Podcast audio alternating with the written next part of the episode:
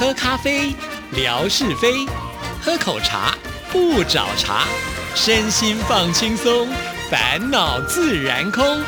央广即时通，互动更畅通。亲爱的听众朋友，大家好，欢迎收听今天的央广即时通，我是谭志毅。又是一个星期一的开始，在星期一节目里呢，志毅很习惯的，希望能够花一点时间跟听众朋友来交流一下心得啊。其实真的有好多的话要说，因为上个礼拜呢，我们有听众朋友来到台湾，这就是呢我们的律师美女梦雅啊啊，她是第三度来到台湾，而且呢是来到台湾跨年。非常巧合的是，我邀请梦雅来到电。电台接受访问的那一天，也碰到了另外一位呃来自于甘肃的听众朋友啊，是一位年轻有为的张伟旭啊，他是特别来找夏志平的。那因为都是在同一天呢，所以我们就约在一起，大家在央广的一号桌。现在听众朋友都知道，那就是一号桌，没错呢。在那边中午的时候，大家用个餐，所以其实跟听众朋友之间的互相交流，当然就会有很多很多的呃心得想要跟大家分享啊。那应该。有听众朋友等着敲碗说：“那梦雅的专访呢？”其实我相信听众朋友也都算出来了，没错，那就是在一月三十一号我就已经做好了。不过呢，上个礼拜呢刚好是一个新的年度的开始啊。其实，在央广每一年新年度的时候，有些节目上面都会有一些更动，会有新的节目。因此呢，我们就特别邀请华语组的组长慧芳来到我们节目里，跟大家做一个整体上的介绍哈。那二零二零年我们华语组的节目。表还有频率表记也都放在微博上了，所以对于新节目有好奇心想要了解的话，大家也可以锁定这些时间来收听啊。不过呢，我在跟听众朋友的微博上互动，发现啊，好像很多人现在呢只有听央广即时通的节目，这倒是蛮惊讶的啊。因为呃，有些朋友是跟记忆说，呃，就是因为央广即时通的节目现在是透过这个手机，大家在群里面传呢，可能似乎呢是比较方便，随时呢都可以听。啊，啊那至于有些听众朋友应该是没有办法进入到我们电台的网站上，这样就非常的可惜哈。甚至还有听众朋友跟志毅说呢，呃，也没有听到音乐麦 i 啊，哇。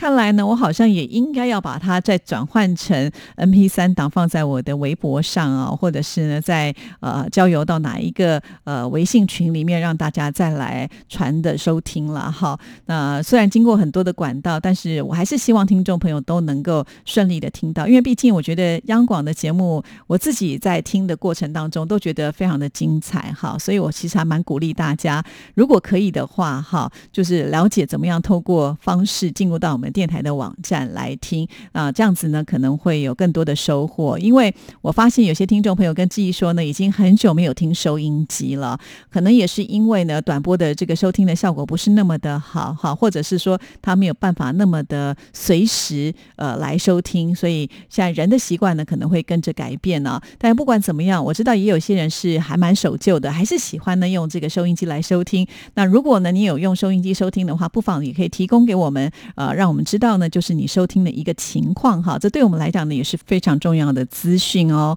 好，那至于梦雅的专访呢，很快的也就会在我们节目当中来呈现了，所以请听众朋友稍微的耐心等待一下下哈。其实我知道大家呃非常的喜欢听，就是听众朋友来到呃我们央广的时候接受质疑的访问哈。其实我觉得我们的听众朋友也都超级棒的。其实听友都不算是专业的受访者哈，呃有些人甚至是第一次接受质疑的访问。照理讲呢，都是应该会内心很紧张的哈。但是我发现大家表现的都很专业，毕竟广播听久了，好像呢自己都已经成为半个广播人了。我不知道听众朋友会不会有这样子的一个感觉啦。好，那非常的谢谢梦雅哈，就是好不容易有了一个假期，她选择来台湾跨年，选择来看我们，我们都觉得非常的荣幸啊。第三度来到台湾，可见呢她真的是很喜欢这里啊。好，我们的听众朋友呢可以说是一波接着一波，因为现在我。又接到了一个讯息，接下来在二月份呢，我们还有一位听众朋友也要来到台湾哦。至于是谁，我就先稍微卖一个关子，好让大家去猜一猜好了。他的机票都已经订好喽，哇，真的是很厉害哈！当自由行的签证不再发的时候呢，原本我会想说，哇，会不会在这个下半年度呢就见不到听众朋友了？但是呢，大家真的很厉害哈，呃，有人签到了，也会呢。在这个期限之内，呃，赶紧把它用掉哈。那还有一些人，他们会有其他的管道，想尽办法呢，还是得要过来。可见我们之间就是有那种牵绊吧，哈，才会有一种力量驱使你说什么一定要来的感觉。好，欢迎各位听众朋友喽。好，那在今天节目里呢，当然还是要跟大家来回信啊。今天要来回的这封信件非常非常的有意思啊。刚才我说到了，就是很多听众朋友呢都已经是半个广播人，而这一位呢，我觉得他就是一个广播人哈。这就是我们的景斌先生，大名鼎鼎的景斌先生啊。因为呢，在我们的节目里呢，时不时就能够听到他为我们大家所录制的《生活美学之万事万物的由来》。那景斌先生不只是呢能够呃录制分享这个内容之外呢，他也很会提问。所以这次他写这封信来的时候呢，就当做自己是一个主持人，把他想要问的题目列下来了，要来访问致耶，是不是很厉害呀？好了，我们就来看看景斌先生他想要访问致意什么样的内容喽。致意节好，恰逢今天是西方圣诞节，祝福致意节圣诞快乐。好，呃，所以呢不用讲，大家就知道这是在去年十二月二十五号所写的信件啊。好，我们继续来看下一段。我们每一个人都有自己的名字，名字也许有一种含义，或者是长辈对我们的期许。比如说，我的名字景斌，从小到大一直都是彬彬有礼的彬，这是爸爸给起的名字，大概是希望我做一个彬彬有礼的人吧。所以呢，从我的所有毕业证书、荣誉证书都是写彬彬有礼的彬，一直到我换发第二代身份证的时候呢，就变成了文武兵，还是有点不适应呢。不过呢，也还好，文武全才用着吧，也没打算改过来。有的时候跟媳妇开玩笑说。我们不可能离婚的，因为我的结婚证和身份证的名字是不一样的，哈哈！哇，还可以用这一招诶。但是景斌先生，你有没有想过，你把它倒过来想？假设你的媳妇跟你说：“我根本没有跟你结婚，因为我的结婚证书上呢，根本不是你这个人呐！”哇，这个时候该怎么办呢？不过应该不用担心了，你们夫妻俩的感情一定是非常好的。这个名字改成什么样都不重要。但是我觉得景斌先生这个名字呢，至少在音上面是相同的，这让我回想到以前我在念高中的时候，我们班上呢就有一个同学，他叫做灰泥啊，那个灰呢就是安徽的灰。我们会觉得好像一般人的名字，尤其是女生比较少会用到“灰”这个字啊。后来我们才知道，原来呢就是他小时候要去报户口，是由他的阿公阿妈去报的啊。那阿公阿妈呢，因为是老花眼，所以呢就没有对得很仔细。其实呢一开始他的名字是取。名叫做维尼，这个维呢是微小的维，就听起来比较女性化一点点。可是没有想到，就是在这个户政事务所人的呃呃一个错误之下呢，他的名字呢就变成了灰泥啊。呃，不过我觉得灰泥也不会太不好听，而且呢，我想会比维尼重复的人少一些哈，独特性比较强一点点。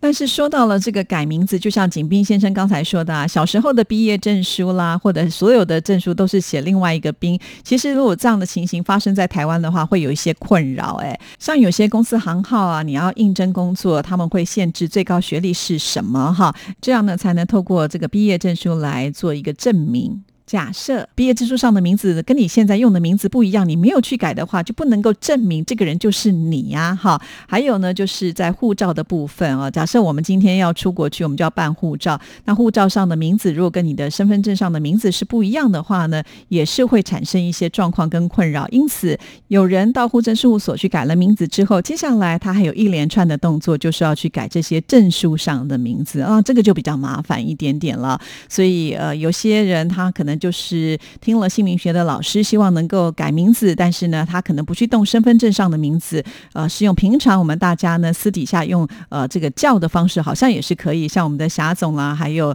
呃支超，好像都是用这样的一个方式嘛。哦，好了，那回到我们景斌先生的这封信里面，其实他主要是问说：志毅姐，你的名字有什么样的故事呢？哈，其实我的名字也好像没有特殊的故事可以做分享。呃，因为我知道的部分就是我们家其实是有拍。排族谱的啊，所以我们这一代呢的名字的中间都已经被排好了，就叫做志啊。我们的下一代，也就是我哥哥的小孩呢，他们叫做士士兵的士哈，所以呢，这个已经省去了一半烦恼的事情，就已经排好了。那第三个字呢，其实是我爸爸自己取的。那我爸爸呢，他就是希望我们每一位女生呢，都要有一颗心哈，然后呢，这个心的上面最好还有一个草字头。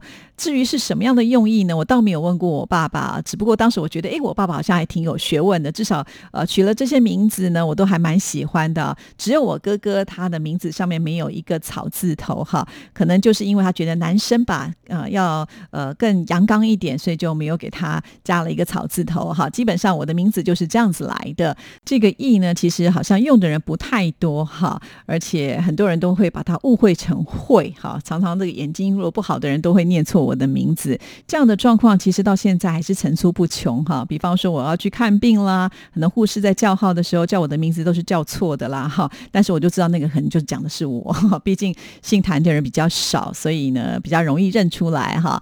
除了我们的名字之外呢，其实我们每一个人在族谱上呢也有排一个字哦，啊，就好像是李白字太白，号青莲居士嘛，对不对？所以呢，我也有一个字，这也就是照排的哦，哈。就是你出生的时候轮到这个名字就是这个名字，当然男生女生是有分开来的啦，哈。所以在这边就要公布我的字，我的字就叫做慧珠，哈，智慧的慧，珍珠的珠。其实小时候我不能够接受我这一个字，哎，所以我从来都不提它。为什么呢？小时候我就觉得听起来慧珠就像那个猪八戒的猪。哈 会被人家笑啊，所以我就很不喜欢哦。然后还会抱怨说，为什么姐姐他们的这个字呢，都排的这么的漂亮，看起来就很有学问，只有我的听起来这么的不雅哈。可是没办法，轮到了就是轮到了。不过好在啦，因为现代的人已经没有人在用这些东西了，所以呢，我就呃不用呢去遵循呃这个我们谭家给我的这样子的一个规矩哈，就从来没用过。要不是今天景斌先生问的话，我大概一辈子也不会提到这样子。的事情吧，所以景斌先生算你厉害，挖到了记忆的小秘密哈。因为我好像都没有跟其他人说过，哎，包括我的先生应该都不知道我有这个字哦。好，那我们来看下一段。志毅姐，我想采访您一个问题：您为什么会成为一名主持人？是事业，是理想，还是为生活？期待您的答案。在您回答之后呢，我还有一个猜想：作为一名主持人，不仅要有丰富的阅历、渊博的知识以以及高超的素养，还要能说会道，任何事都要娓娓道来。在采访嘉宾出现冷场时，要有串场的本事；在某些播出事故发生时，要有救场的能力和随机应变的能力。哎，这些我都做不来，所以我只能是一个听者。您呢？上述不仅是都能够做到，还有一个重要的因素，就是您的名字谭志毅这个名字的意义和意境有多美啊！真的吗？非常的谢谢你啊！其实，呃，我的名字小时候就觉得哇，笔画好多。哦。你要写考卷的时候，呃，可能都已经写完第一题了，我还在写我的名字啊。但是后来呢，其实我也觉得蛮好的，因为到目前为止，好像我都还没有找到跟我的名字是一模一样的人哦。所以这一点我就觉得很开心哈，是独一无二的。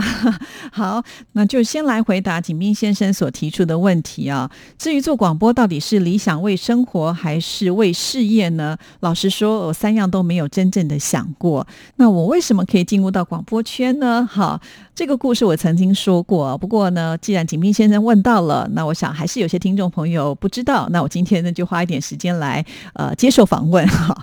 呃，其实我一开始应征广播电台工作的时候，是呃这个电台它的需求要一位音乐企划人员呢，因为刚好我就碰到了就是广播媒体的一个开放，所以有很多新的广播电台成立，他们需要一些人力啊。不过呢，在此之前，其实我对广播是很陌生。的，只不过是有一天呢，台风天刚好不用上班呢，那我手边刚好有一份报纸，我就随手翻开了报纸，就看到了求职栏当中有一家广播电台，他们需要一位呢，就是来管理电台音乐资料中心的音乐部分，比方说可以帮他们做一些分类啊，或者是呃做一些电脑上的音乐的编排。那他们的条件呢，就是要音乐系毕业的嘛，刚好符合我，所以呢，我就想说好，我要去应征这份工作。